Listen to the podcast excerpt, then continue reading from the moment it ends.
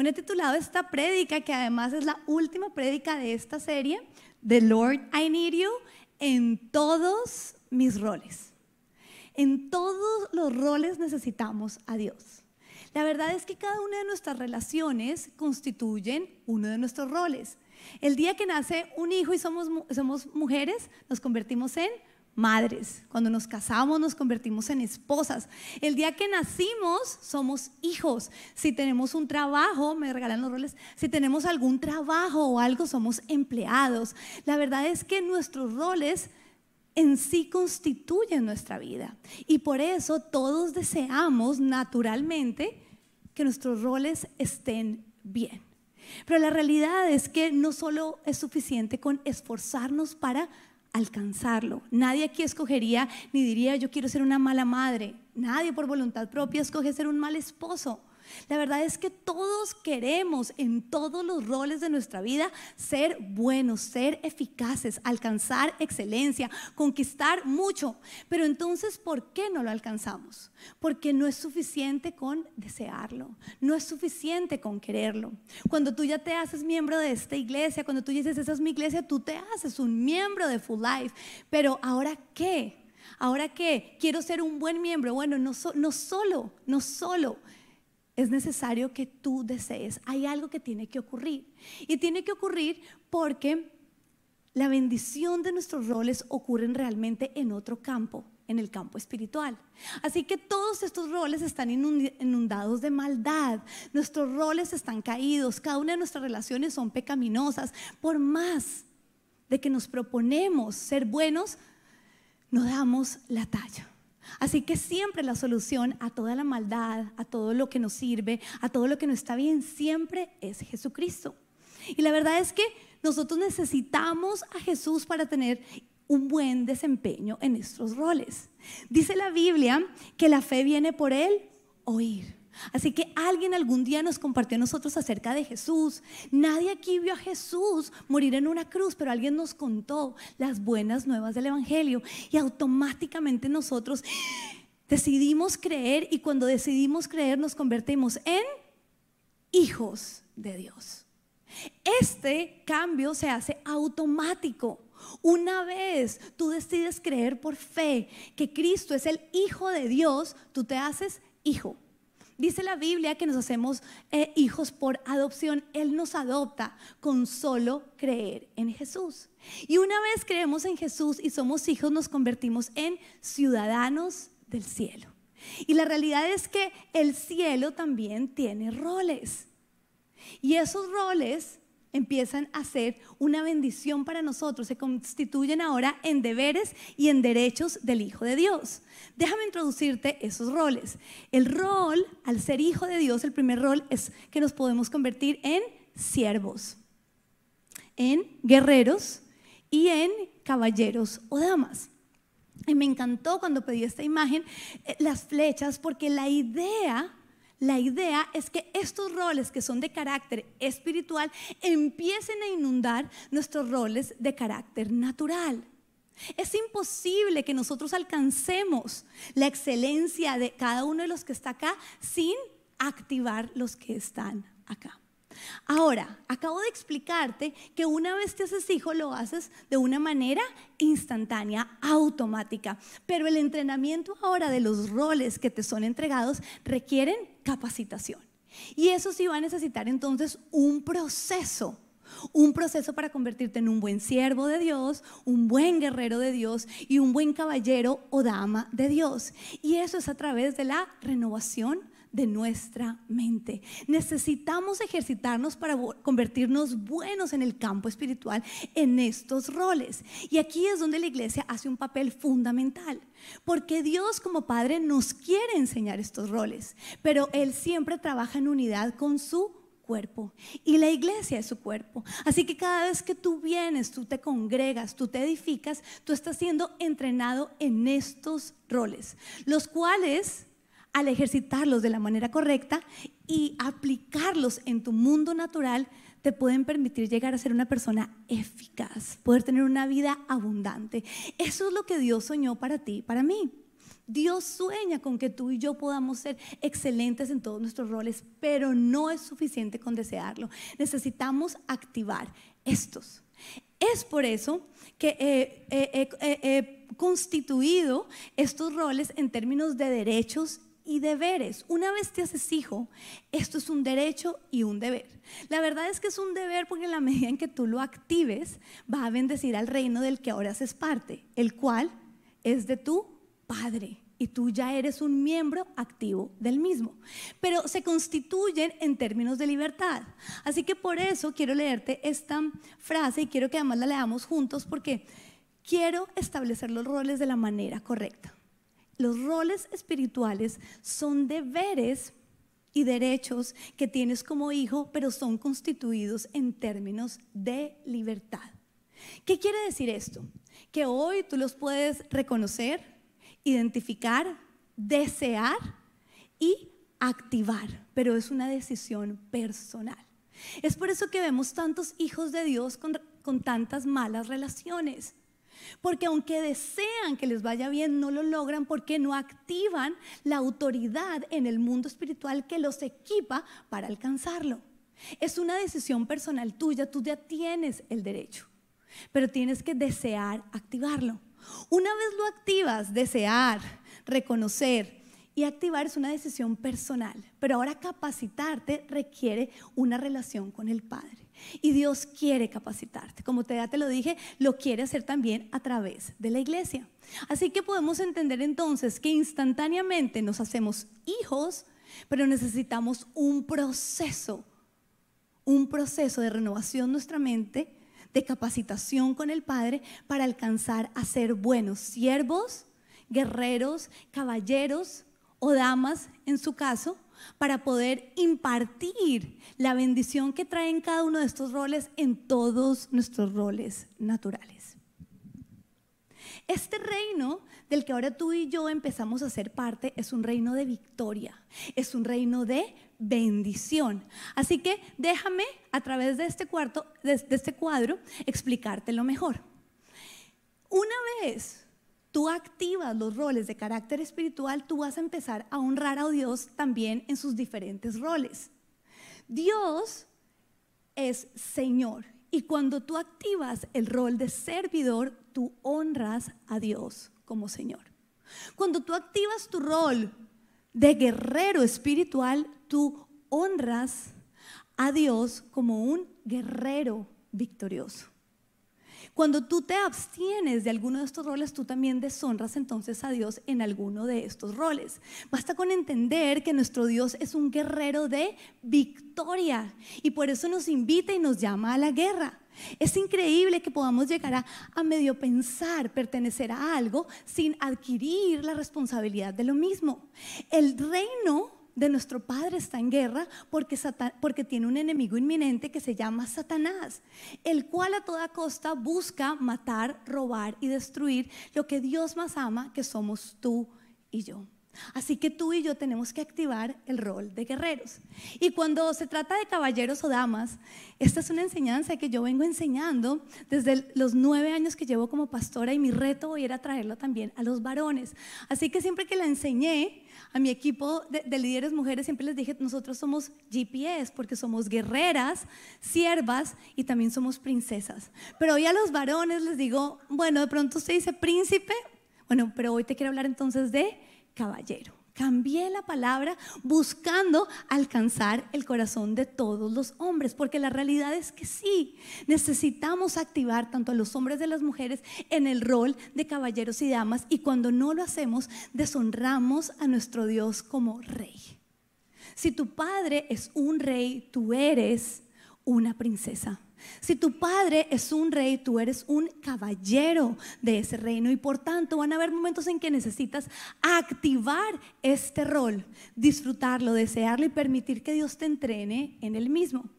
Así que si no lo haces, estarás deshonrando a Dios como rey de reyes.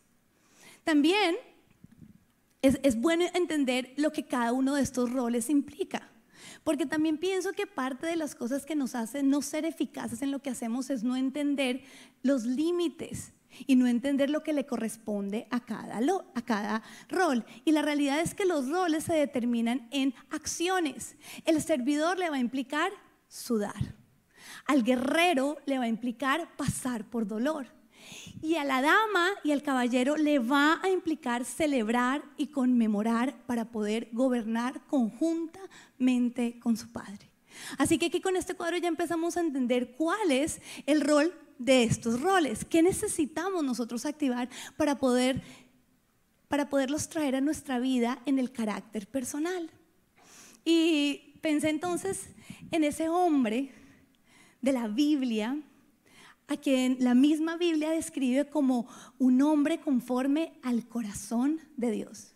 Y la realidad es que si tú y yo somos hijos y queremos que el Padre se refiera a nosotros, nosotros vamos a anhelar de todo corazón que Él diga, su corazón se ha vuelto y se ha hecho conforme al mío. Porque dice la Biblia también que del corazón mana nuestra vida. Nuestro corazón son nuestras decisiones, nuestro corazón es lo que nosotros somos. Así que qué honor y qué privilegio para David haber sido llamado un hombre conforme al corazón de Dios. Y con David vemos claramente estos tres roles en su mundo natural que fueron activados desde su campo espiritual. Es fácil pensar en David como el pastor que sirvió a su padre cuidando sus ovejas. Estaba ahí. Es más, cuando le es llamado, eh, eh, cuando llega el profeta para ungirlo como rey, ¿dónde está David? Sirviendo. Se, se, presentan todos los dos hermanos, pero él estaba activando, desarrollando su rol de carácter espiritual que se estaba viendo influenciado en su rol como hijo al servir. Vemos también innumerables de veces a David como el gran guerrero. Todos tenemos en nuestra memoria ese Goliat y todos además necesitamos identificarnos con David porque tú y yo tendremos que enfrentar Goliaths. Y ahí está David enfrentándolo, siendo un guerrero victorioso, entendiendo que la ganancia de esa batalla no, no se constituía en su mundo natural, no se constituía con las armas con las que él iba a luchar contra Goliat, se constituían en activar su rol como guerrero espiritual, como un guerrero del reino de victoria. Y ahí honró a Dios como guerrero victorioso. Y sí, David además es un gran caballero. Termina siendo coronado y se convierte en el segundo gran rey de Israel. La realidad es que el primer rey de Israel hizo, una muy, hizo un muy mal desempeño, pero David, David hizo un gran desempeño porque siempre activó su rol como caballero, como hijo de Dios. Cuando miramos a David nos damos cuenta que en este caso su desarrollo en estos tres roles espirituales constituyen cronología, pero necesito explicarte que no es así en nuestra vida personal.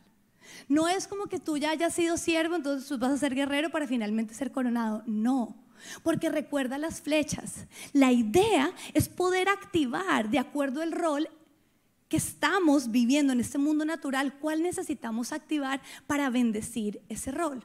Entonces, aunque David es un excelente ejemplo, necesito explicarte también que no es, los roles espirituales no tienen cronología.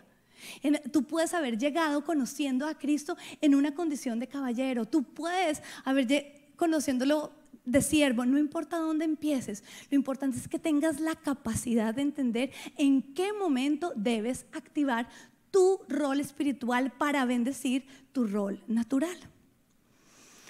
No sé si ustedes recuerden cuál fue la última prédica de nuestro pastor, que entonces en esta serie se constituye la penúltima prédica de Lord, I Need You. ¿Alguien recuerda?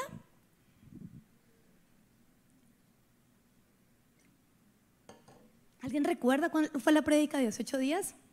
Bueno, yo no, en, mi rol como madre la tengo supremamente clara porque en el primer servicio subió mi hijo.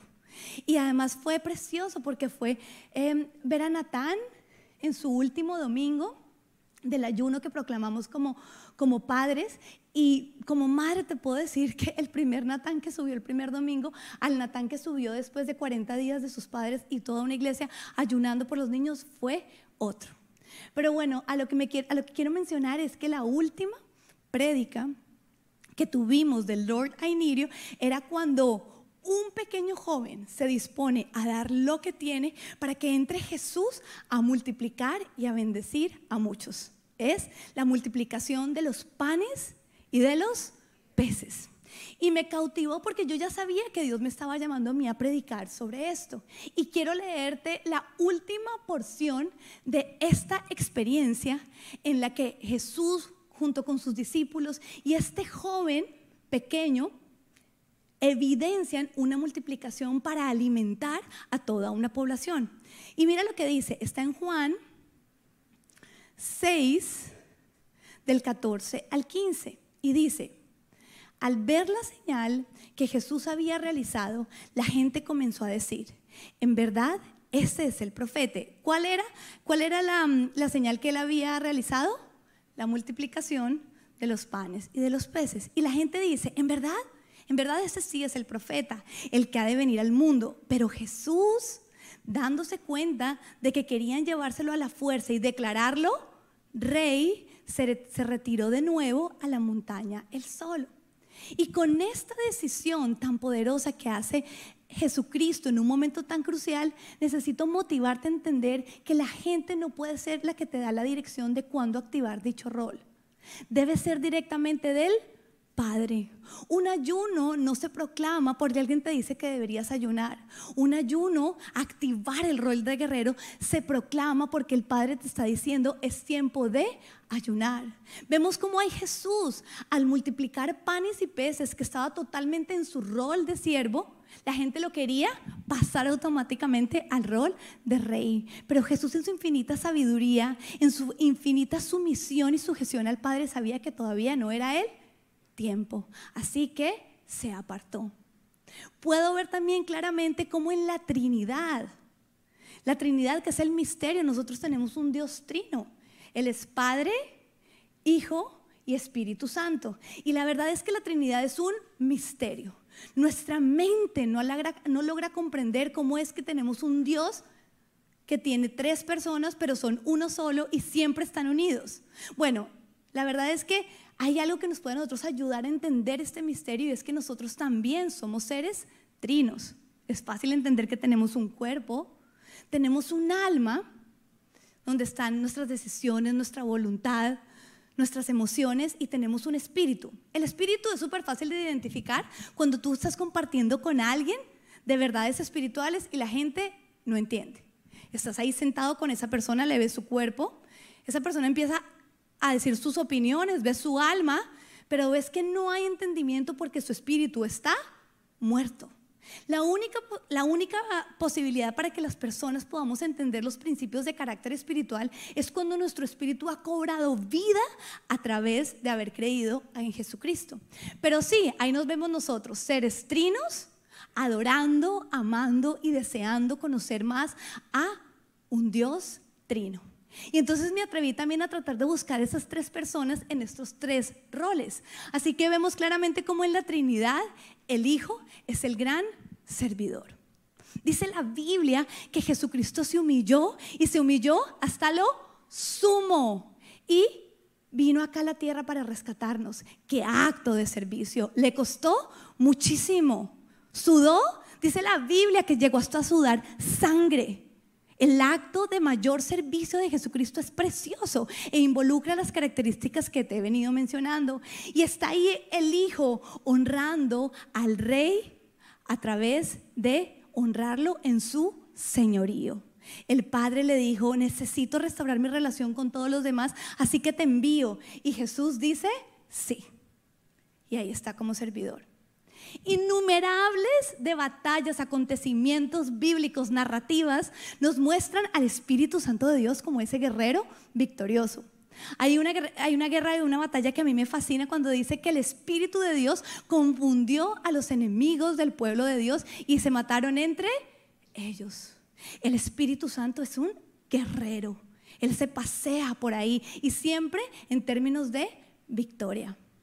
Ay, cuando pensamos en el rey, cuando pensamos en el, en el caballero, nosotros las mujeres en dama tenemos que pensar en el padre.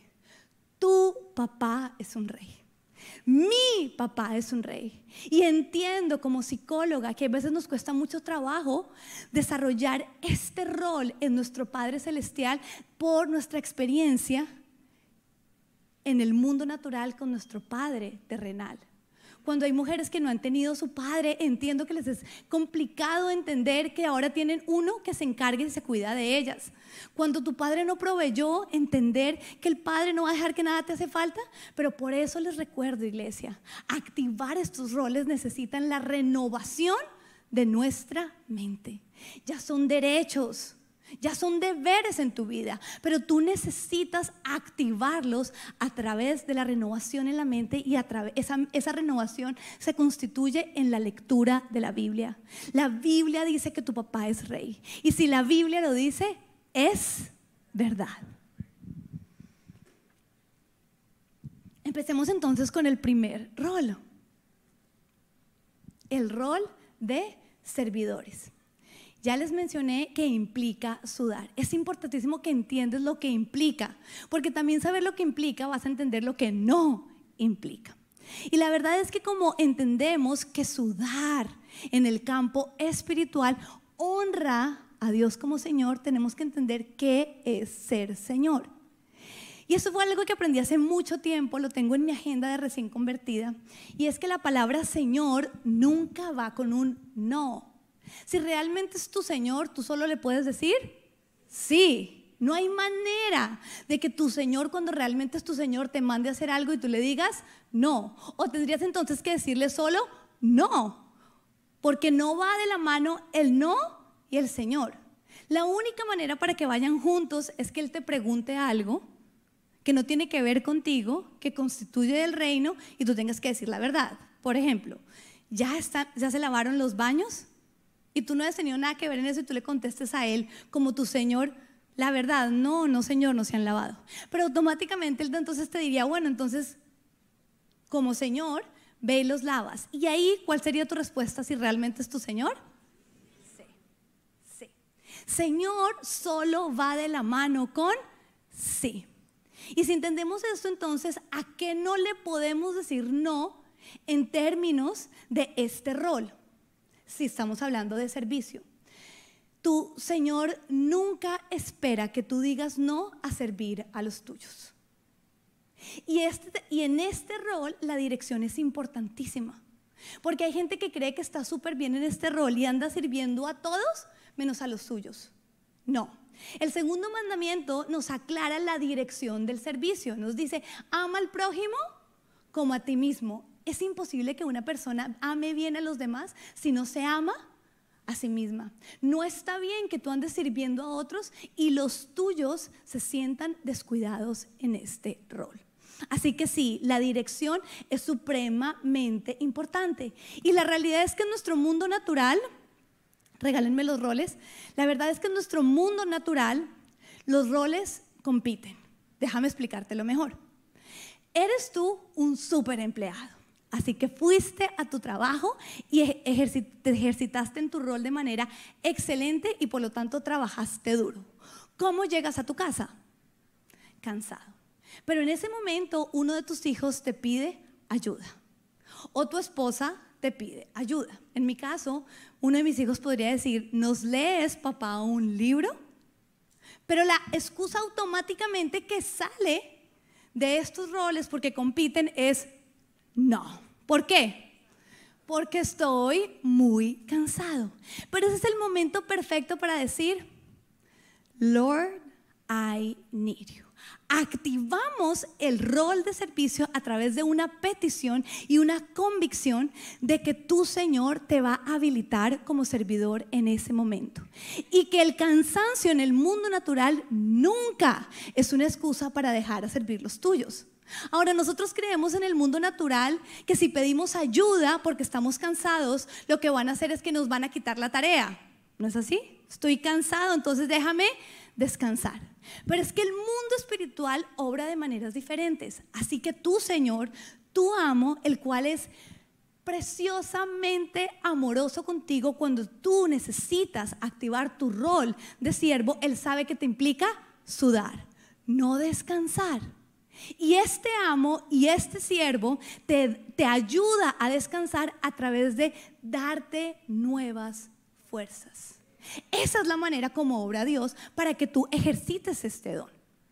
Uno cree que uno sirve solo cuando quiere y cuando está bien. Pues esto es una cosa, eso se llama hobby. Eso se llama un gusto. Servir requiere sacrificio. Y volvemos al perfecto ejemplo de servicio que es Jesús, quien sudó sangre sabiendo lo que se le venía. Sin embargo, ¿qué lo sostuvo a él en esa cruz? El poder de la fuerza espiritual que viene de él haber activado un rol de carácter espiritual. Así que si Él puede, nosotros también podemos. Me encanta también pensar en el momento en el que Jesús está por enfrentarse en su rol de ministerio, lo que le había sido encomendado y asignado al venir acá a la tierra, él sabía que iba para la cruz. ¿Tú te imaginas el estrés que tenía Jesús en ese momento? Él sabía el dolor físico que le iba a provocar esa muerte de cruz. Y está ahí Jesús entendiendo todo lo que va a saber en su condición de Dios, sabía todo lo que se le venía. ¿Y qué escoge hacer Jesús? Lava los pies a los suyos. ¿De dónde viene ese acto de tanto servicio? De activar su rol como siervo. Jesús ahí no dice, no, no, ya Padre es mucho, ya la cruz es suficiente. Y tú y yo hay veces creemos que porque hemos hecho un buen rol en nuestro día ya es suficiente. Pero ahí esa es la oportunidad perfecta para activar nuestro rol espiritual de servicio. Todos nuestros roles terrenales, y por qué no lo dices conmigo, todos mis roles terrenales deben estar impregnados del servicio a otro. Cuando están impregnados del servicio a otro, te voy a decir lo que ocurre. Tu ego y tu orgullo mueren y crece la humildad, la compasión y el amor. Es importantísimo que tú y yo entendamos que todos nuestros roles deben estar impregnados. No sé si conoces a alguien en tu trabajo que es un buen servidor con el jefe, pero cuando alguno de sus compañeros le pide un favor y él considera que está sirviendo muy bien porque sirve al jefe. No. Cuando se activa este rol, debe estar en la dirección correcta. Él es un buen servidor en su trabajo mientras que él sirva primero y muy bien a sus compañeros y también sirva muy bien a su jefe. Esa es la dirección correcta. Así que no, no puedo pasar al siguiente rol sin contarte una de las experiencias personales que he tenido con respecto a mi esposo en el que lo vi activar su rol de servidor. Fue después de una de nuestras reuniones de Full House, donde mensualmente servimos a las parejas. Y la verdad es que ese día como Patty como Edwin fuimos los últimos en irnos. Compartimos hasta lo último y llegamos a la casa rendidos. Habíamos ministrado, nos habíamos cansado en nuestro rol de pastores, habíamos hecho un buen trabajo. Y cuando llegamos a casa, la cocina estaba como nunca está. Porque la verdad es que a mí me encanta mantener mi cocina muy limpia, pero ese día, en los afanes, en haber sacado a los niños, la cocina estaba como no debería estar. Y la verdad es que yo miraba esa cocina y yo decía, oh, y yo sabía que era mi responsabilidad y empieza a venir la mente de si la dejo así, no quiero cucarachas, o sea, tantas cosas cuando de pronto me voy a acostar los niños, cuando termino de acostar los niños y vengo y encuentro a mi esposo arreglando la cocina. Él estaba tan cansado, podríamos llegar a decir que de pronto está aún más cansado que yo, pero en ese momento él activa su rol de servidor el efecto que eso tuvo, sobre nuestra relación es grandísimo. Es el impacto de servir a pesar de. Cuando yo lo veía arreglar la cocina, y les voy a decir algo, no lo hace muy seguido, pero cuando lo hace, lo hace excelente. aquí que está mi suegra podría decir que, me lo enseñaron bien. La dejó perfecta, pero eso vendí. Suegris puntis. Eso bendijo muchísimo mi relación con él, porque yo sabía que él estaba cansado, pero arreglar esa cocina le implicó sudor. Ahora, te voy a decir algo, ¿por qué tiene un efecto tan especial en mí? Porque ahí vino solo a mi esposo en su rol de esposo ayudándome, sino vi también a mi Señor dándole las fuerzas a mi esposo para ayudarme. Y siempre, siempre que hay, siempre, Matt, esposi, punti, pero no está.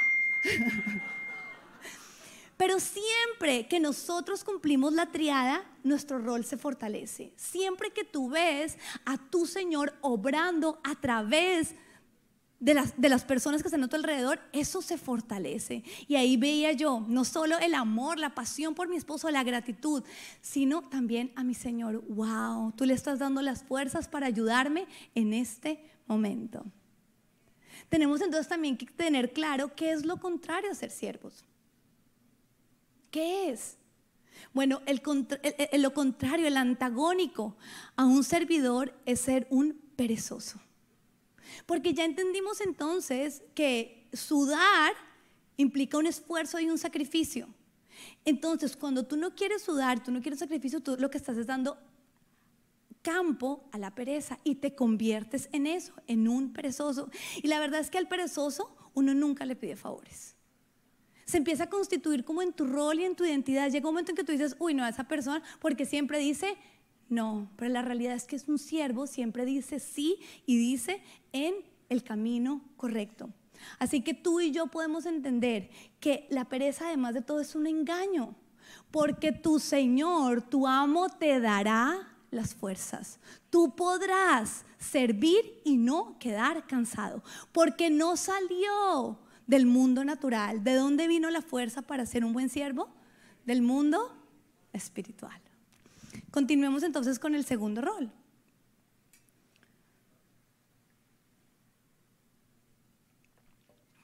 Este es uno de mis favoritos. A mí me encanta el rol de guerrero. Y, la mujer guerrera o el hombre guerrero entiende que ese rol le implica pasar por dolor. Entonces dicen, pero pastora, ¿cómo es posible que ti algo que te implica pasar por dolor te encante, te fascine? Pero es que la verdad es que cuando yo miro atrás mi vida y me doy cuenta que todo lo que más me ha dolido, hoy en día es lo que más me alegra.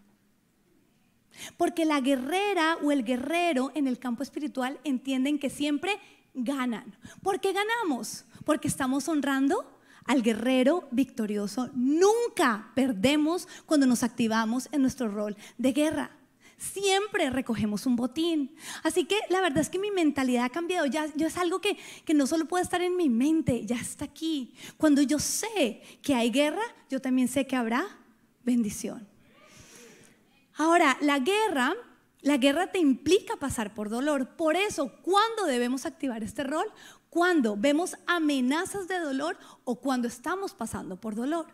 Puede ser que en alguno de tus roles tú como esposa estés bien, pero como madre hay algo que no está bien. De pronto como esposa estás viviendo un rol de dama, estás disfrutando, pero como madre no. ¿Por qué? Porque hay algo que te duele.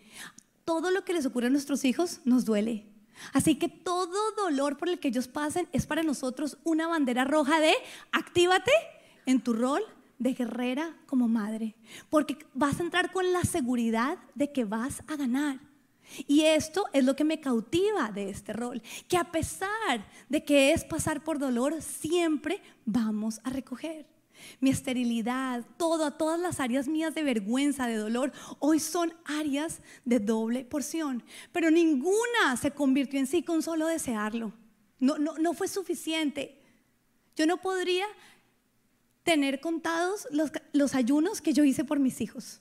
Hoy en día ya los veo, los disfruto, me gozo a mis hijos. Pero no fue así. Ocho años fueron de un no constante, pero un no en el que tuve que activarme como guerrera para poder ser madre. Quiero compartirte una de las experiencias más cercanas que tuve donde Dios me edificó muchísimo en este rol y tiene que ver con una experiencia de carácter personal. No sé si algunos de ustedes me vieron en los reels de nuestra iglesia poniéndome unas botas. Y el reel lo que decía era que no es sino que se le diga a una mujer que entra en guerra y ella tendrá que ponerse sus botas de batalla. Y sí, es como entender que hay algo que tú tienes que activar, hay algo que tú tienes que hacer. Así que con Claudia, que hacemos un excelente equipo, hice el reel y, y, lo grabamos y la verdad es que tuvo muchas vistas, mucha gente lo compartió y el propósito además es inspirar al pueblo de Dios a guerrear, a las mujeres de Dios a guerrear. Pero ¿de dónde vino lo de las botas? Estábamos mi esposo y yo invitados a la ciudad de Washington en nuestro rol de el presidente de la Asociación de Pastores y muy bonito suena la primera dama. Así que sí, viajamos a Washington, ejecutamos nuestro rol, cumplimos con nuestra agenda, pero había un espacio donde nos daban libertad de escoger qué hacer. Así que en mi rol de dama, de esposa, le dije, mi amor, yo quiero ir al Museo del Holocausto. Me llama mucho la atención ir. Y él, en su rol de caballero, accedió a mi petición. Y nos encontramos ahí Estábamos en medio de este museo y cuando entramos automáticamente el espíritu se congoja, mi cuerpo, todo. Y la verdad fue que como que yo decidí recorrerlo y caminarlo solo. Y también sentí que para Pedro era como la libertad de que él recorriera eh, el, museo a su velocidad y de acuerdo a sus gustos. Y empezamos a caminar y yo le preguntaba a Dios y empecé a tener una conversación con Dios. Le digo, wow, a lo que se vio enfrentado tu pueblo es tan doloroso. Todo lo que estaba ahí realmente congojó mucho mi corazón. Pero hubo un espacio en el que Dios me habló de una manera especial y poderosa. Era un televisor donde estaban los testimonios de los judíos sobrevivientes a los campos de concentración. Y yo me siento a escucharla a ella hablar. Una mujer, una guerrera. Y ella cuenta que cuando empieza a ocurrir, empiezan los rumores de lo que estaba ocurriendo con Alemania, su padre la llama y le dice, le, la llama por su nombre y le dice, es tiempo de que te pongas tus botas. Va a haber un viaje y debes ir con botas. Pero ella cuenta que ese momento, la temporada era primavera. Así que ella no entendía cómo era que su padre le pedía que usara sus botas de nieve cuando el clima era lo contrario. Cuenta también en su testimonio que su padre era una persona a la que no se le podía refutar, a la que no se le podía decir, papá, pero ¿cómo es que me estás pidiendo que me ponga mis botas cuando estamos en pleno, en plena primavera y es tiempo de usar mis sandalias? Así que ella cayó y trató de decirle, pero dice que los gestos de su padre fueron claros y le dijo nuevamente, ve y te pones tus botas. Una vez ella obedeció y se puso sus botas, toda la historia de ella, pasando por la, eh, sobrevivir todo esto, las botas cobran un papel protagónico. No entendemos cómo es que ella dura durante todo el tiempo en su campo de concentración con estas botas. Pero ella también veía cómo sus amigas judías se veían afectadas por las sandalias porque el clima empezó a cambiar. Y ella dice que las botas en, medio del, campo de concentración le ayudaban a ella mucho, porque le permitían correr y caminar y desempeñarse de una manera diferente, cuidando sus pies. Cuando los alemanes se ven amenazados y se dan cuenta que están perdiendo la guerra, este campo de concentración es liberado. Pero dicen que, quienes los cuidaban iban como sin rumbo fijo. Pero para este momento ya el tiempo ha cambiado ahora ha empezado a hacer mucho frío. Y ella cuenta cómo recuerda que en medio de ir camino hacia la libertad, pero sin una dirección clara, ella empieza a ver cómo sus amigas pierden sus dedos, producto del frío. Recuerda también cómo ellas se tenían que agarrar entre todas para pasar tiempos de dormir, para seguir caminando. Pero el frío y la incertidumbre fue tan grande que las terminaron por abandonar en medio de la nada. Y ella dice que ella recuerda ver una luz a lo largo como de un camino. Pero ¿quién era la única que podía ir a golpear en esa puerta? La que tenía puestas las botas. Y esta parte de la historia me encanta porque ella dice que una vez se enfrenta a esa puerta, por dos años se ha acabado con su identidad. Se le ha dicho que ser judía es lo peor del mundo, pero ella dice que estando ahí en esa puerta, ella dijo, no hay manera de que yo la atraviese sin decir quién soy yo. y está puesta con sus botas y golpea la puerta y apenas alguien le abre, ella lo primero que dice es, soy judía, esperando que le van a decir la identidad clara de quién era ella. Y quien abre la puerta le dice, yo también. Así que ella le dice, no estoy sola, tengo un grupo de amigas que están abandonadas en medio del frío. Y ella cuenta cómo ella, por sus botas, pudo ir a ser de bendición y rescatar a sus amigas. Así que después de esta experiencia, cuando yo salí, establecí una frase, escribí una frase que dice, si no guerreamos, nuestro dolor nos mata. Si guerreamos, nuestro dolor sana y salva a otros. Debemos aprender a ponernos las botas.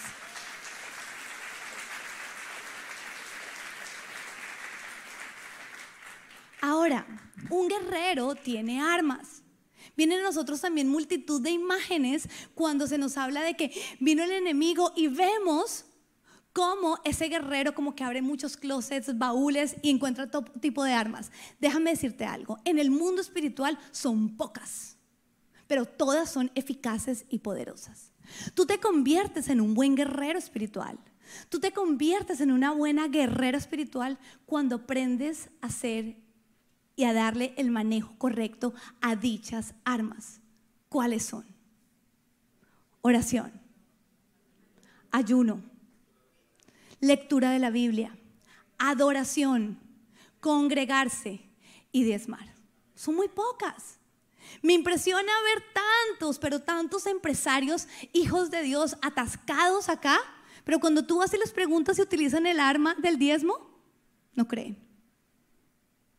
Es nuestra responsabilidad como guerreros activarnos en las armas que nos han sido entregadas para conquistar y traer bendición a nuestros roles en el mundo natural. La oración, congregarse, todas, cada una de ellas, son poderosísimas e importantísimas, pero tú no te haces bueno en algo con solo desear ser bueno en algo, tú necesitas ejercitarte en ese algo para convertirte en bueno en ese algo. Así que iglesia, el, do, el dolor te habilita y te posiciona para ser un guerrero. ¿Lo vas a utilizar? ¿Qué es lo contrario entonces a un guerrero? Si hemos entendido que lo contrario a un siervo es ser perezoso, lo contrario a un guerrero es ser débil es ser débil. No puedo, no quiero. Cada vez que tú oyes a tus emociones y decides que ellas te rigen, lo único que estás evidenciando es debilidad. Cada vez que tú tienes la capacidad de, a través de los principios y las armas de Dios, direccionar tus emociones, tú eres una persona fuerte espiritualmente. Así que, guerreros y guerreras, no es necesario sentir no es necesario desear. No, tú, tú, no tienes que estar esperando a sentir deseo de orar, de leer la palabra de Dios. Hazlo, hazlo. Y en el momento que lo haces, estarás capacitándote como guerrero. Tercero y último.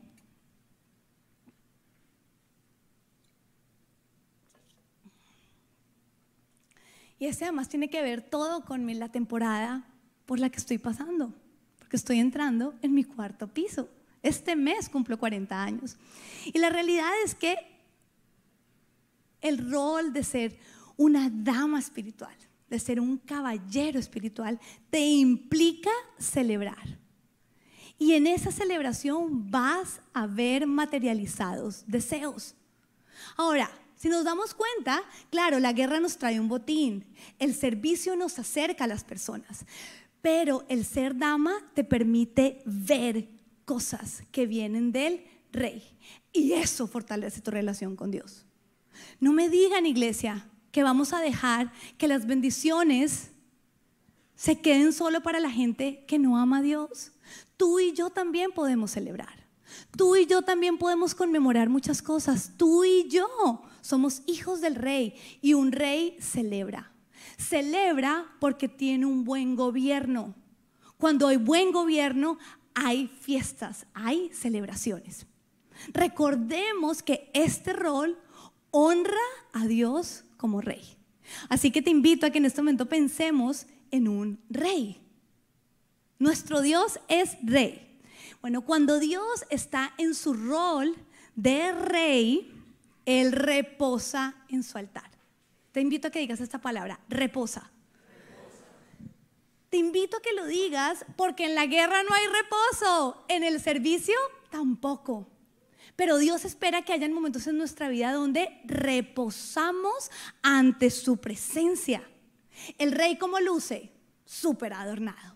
Este es un lugar donde hay detalles, donde visualmente las cosas están bien, hay orden. Hay mucho, pero mucho adorno. Me encanta el nombre de nuestro Ministerio de Mujeres. Porque si hay algo que Dios celebra es tener a sus hijas juntas. Y ese día hay entrega de adornos y de carácter espiritual. Nuestro rey en su altar luce muy cómodo. Cuando hay una persona cómoda, tú tienes acceso a ella o no. Hay gente que me dice, ay, pastora, no te saludo porque te veo muy ocupada. Pero no es sino que yo me siente un segundo. Porque la comodidad te da acceso a. Y el rey provoca estos espacios donde quiere que tú seas una dama y un caballero porque quiere que accedas a él. Ahora, en medio de la guerra, una instrucción del guerrero victorioso, tiene que estar uno supremamente atento para entender que es en esa dirección y no en la otra. Pero en una celebración, en una fiesta, hay espacio para escuchar al rey. Y el rey quiere que tú y yo lo escuchemos en quietud y en medio de un ambiente precioso. ¿Por qué? Porque es rey. Vamos al Salmos 46, 10. Dice, quédense quietos, está hablando Dios, nuestro Dios trino. Reconozcan que yo soy Dios. Dice, que cuando nos quedamos quietos ocurrirá algo. Dice, yo seré exaltado entre las naciones y yo seré enaltecido en la tierra, en nuestros roles terrenales. Necesitamos provocar tiempos de quietud donde el rey de reyes está para traer bendición a nuestra vida terrenal. Contemplar al rey requiere quietud. Esto me permite escucharle. Como ya les dije, en la guerra y en el servicio hay otro tipo de ruidos. Ahora, ¿qué le pasó a la reina Basti? Y quienes no saben que es la reina Basti están muy mal de guerreros, porque entonces no están leyendo la Biblia. Pero te voy a ubicar. La reina Basti es la que posiciona a Esther, la gran mujer de Dios. Pero ¿por qué en realidad la posiciona? Porque se niega a presentarse ante el rey.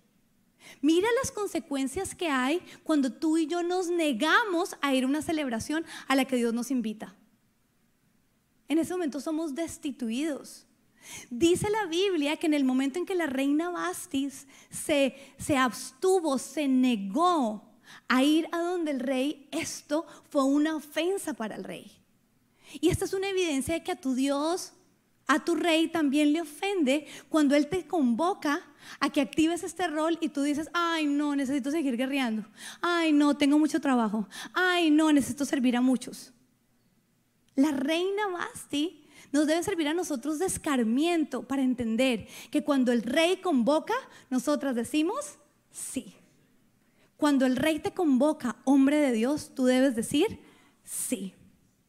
Ahora, este, rol tiene que ver, este rol tiene que ver todo con ambientes. Los ambientes provocan celebraciones. Y en los ambientes se nos permite conmemorizar y materializar deseos que tienen que ver con luchas y con servicios. Esos ambientes traen muchísima honra. Mira lo que dice Salmos 45, 15. Dice, Qué procesión tan alegre y entusiasta cuando entran en el palacio del rey. Si hasta el momento has entendido, te darás cuenta que la guerra, en el momento de la guerra, no te trae alegría. Si has entendido bien, entiendes que el servicio en ese momento te trae cercanía a los tuyos. Pero lo que te trae alegría a tu vida es entrar en el palacio del rey. Y en el palacio del rey siempre hay comida. La mesa en tu casa es un palacio.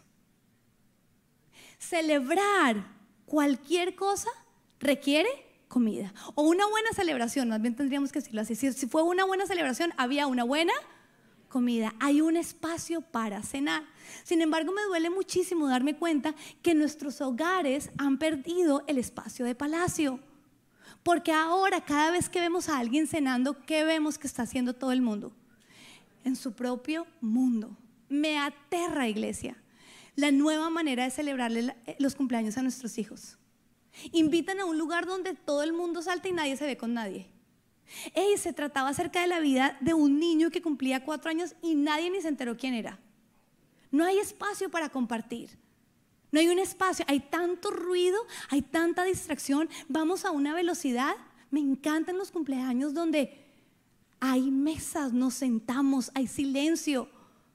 El homenajeado recibe homenaje, porque se, se trata acerca de eso. Las celebraciones, iglesia, marcan cierres de etapas e inicios de algo nuevo y tú y yo debemos conmemorar eso. Una celebración cierra una etapa de soltero y le dice a las personas, ahora ellos están casados. Un cumpleaños dice, ya no tiene tal edad, ahora tiene esta. Ya no es más un estudiante, ahora es un profesional.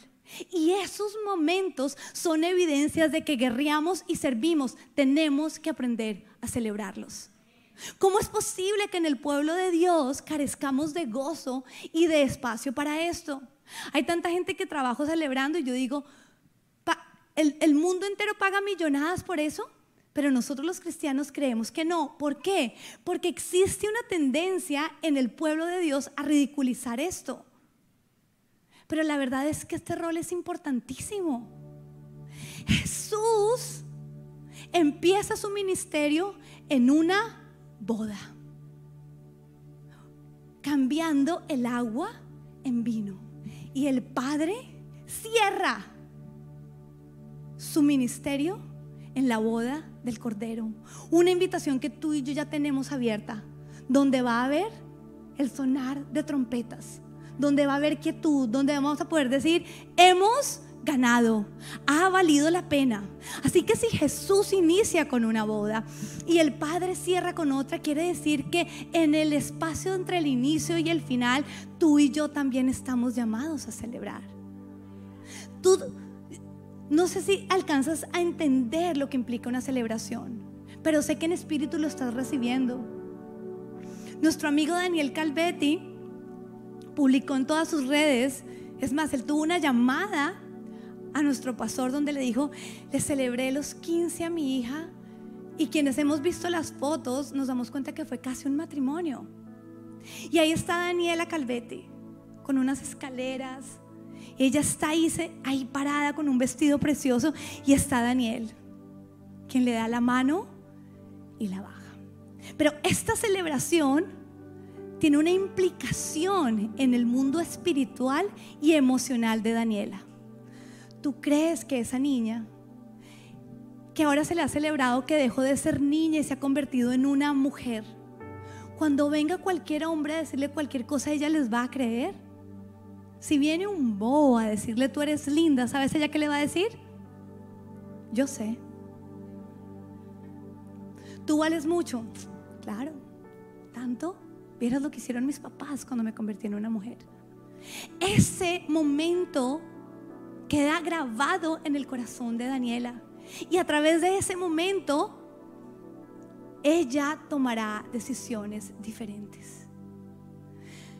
Iglesia, cuando nuestros hijos están celebrando, no al celular. ¿Cómo es posible que nuestros hijos en medio de sus momentos especiales solo vemos a hombres que creen que están haciendo muy bien porque en su rol de trabajo necesitan contestar. Pero el, el caballero sabe decir no, porque estoy celebrando. Es un espacio para parar las mesas, las celebraciones. Ahora hay mucha gente que se escuda en no voy a celebrar por falta de dinero. ¿Qué hizo Jesús? Había agua y la multiplicó en Ahora, nuestro rey, nuestro rey no es un rey, de, de derroche, diferentísimo a lo que vemos en el mundo.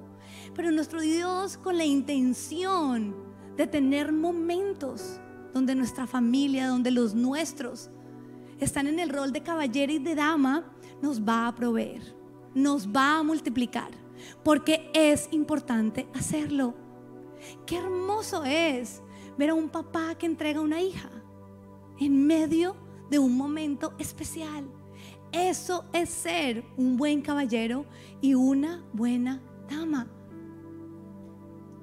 La falta o, el concepto equivocado de responsabilidad se nos trata de meter en este rol.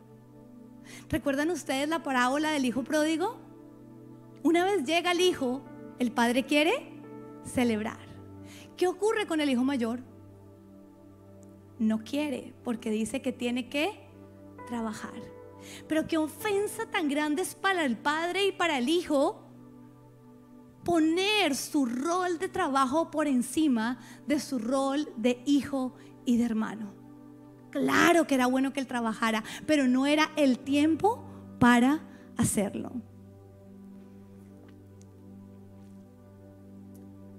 Así que con todo el respeto que merece el tema de la sexualidad, yo lo ubico en este rol. A mí no me digan que las relaciones sexuales tienen que ser un tema de servicio de la mujer al hombre. A mí no me digan que tiene que ser una guerra. Creo que lo que Dios diseñó es un palacio de pura intimidad, goce y deleite y quietud entre una pareja. Un caballero espiritual soltero sabe esperar, porque sabe que ese palacio no le, no, le corresponde hasta que no se case. Pero una pareja casada entiende que debe conmemorar la unión que Dios ha proclamado sobre ellos desde el campo espiritual. En este último viaje a Cali, que para mí fue todo acerca de este rol, por eso sabía que tenía que traer esto a la iglesia. Primera vez en la vida que dejé a mis hijos como, chao, no, me importó nada, me fui feliz. Estaba cansada de servir. Y la verdad es que es hermoso porque cuando Dios te saca de ese servicio, el Señor me llevó y me dio nuevas fuerzas para ir a servir a otros. Porque nuestro viaje a Cali fue servicio. Los dejé muy bien con mi mamá y me voy con mi esposo, con mi caballero. Ahí estoy en el, en el avión con él y yo le digo, Dios, yo voy a encargarme de mis hijos, pero yo no voy a descuidar a mi esposo. Yo quiero estar ahí para él. Y entiendo que hoy está viajando y está bien, hay que, es el equilibrio, pero en ese viaje estábamos los dos también tan unidos.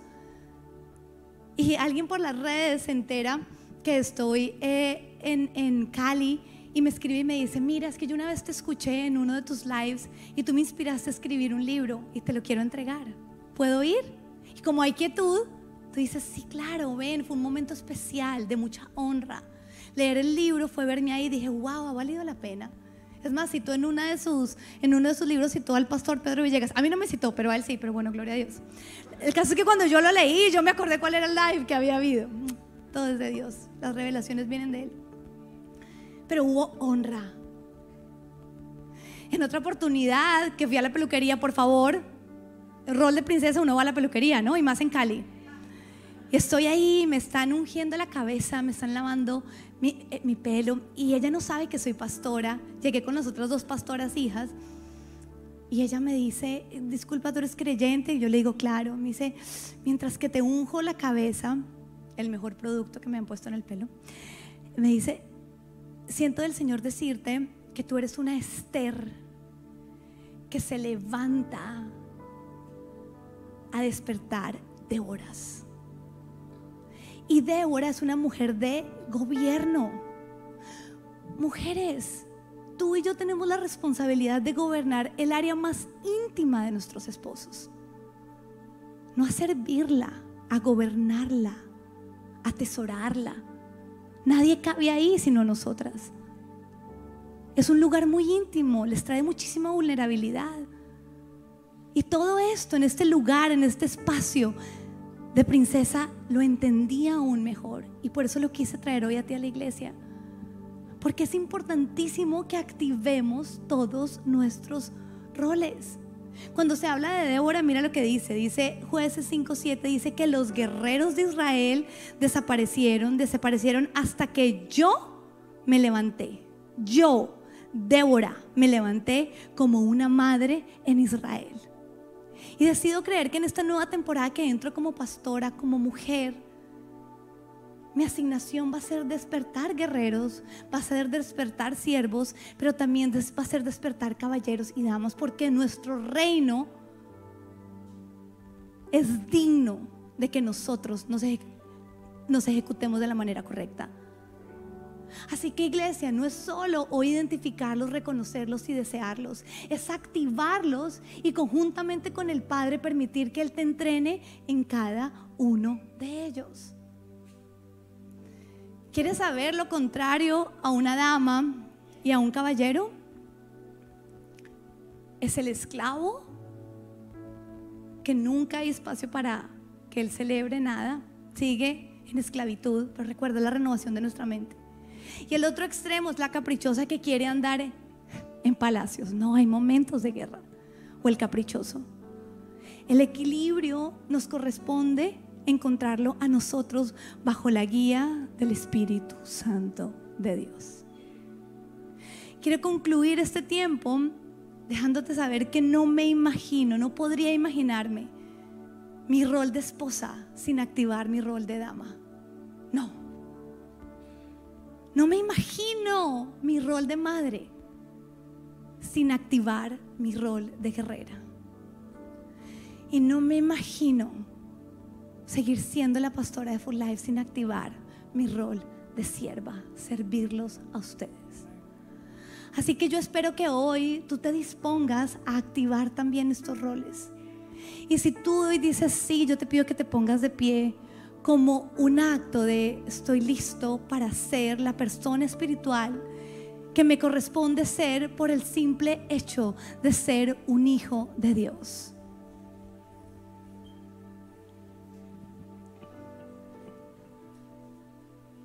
tú no te paras para mí. Tú te paras para un rey, para un señor y para un guerrero victorioso.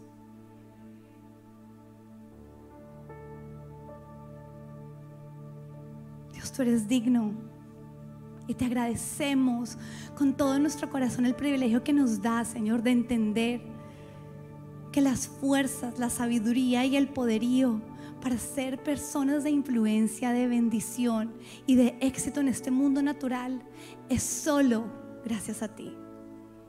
Es solo por ti. Así que hoy activamos nuestros roles y te bendecimos. Aprovecha ahí para decirle Dios, reconozco hoy que he sido un mal siervo. Si ese es tu caso, si te has dado cuenta que sirves a todos menos a los tuyos, eso es ser mal siervo si me cuesta sudar,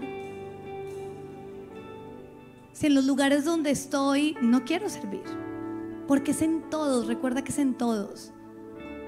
Este es el momento perfecto para hablar con el guerrero victorioso y decirle, entréname, adiestra mis brazos para la batalla.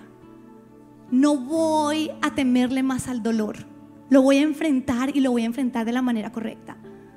Perdóname, Señor, si me he abstenido como la reina Basti de entrar a tu palacio, a contemplarte, a adorarte. Si he puesto el dinero por encima de las celebraciones o los afanes o las falsas responsabilidades, perdóname Dios. Y el Señor te perdona. El Señor nos perdona. Y aquí estamos, Dios, una iglesia que te adora en espíritu y en verdad te amamos y te bendecimos en el nombre de Cristo Jesús. Y todos decimos...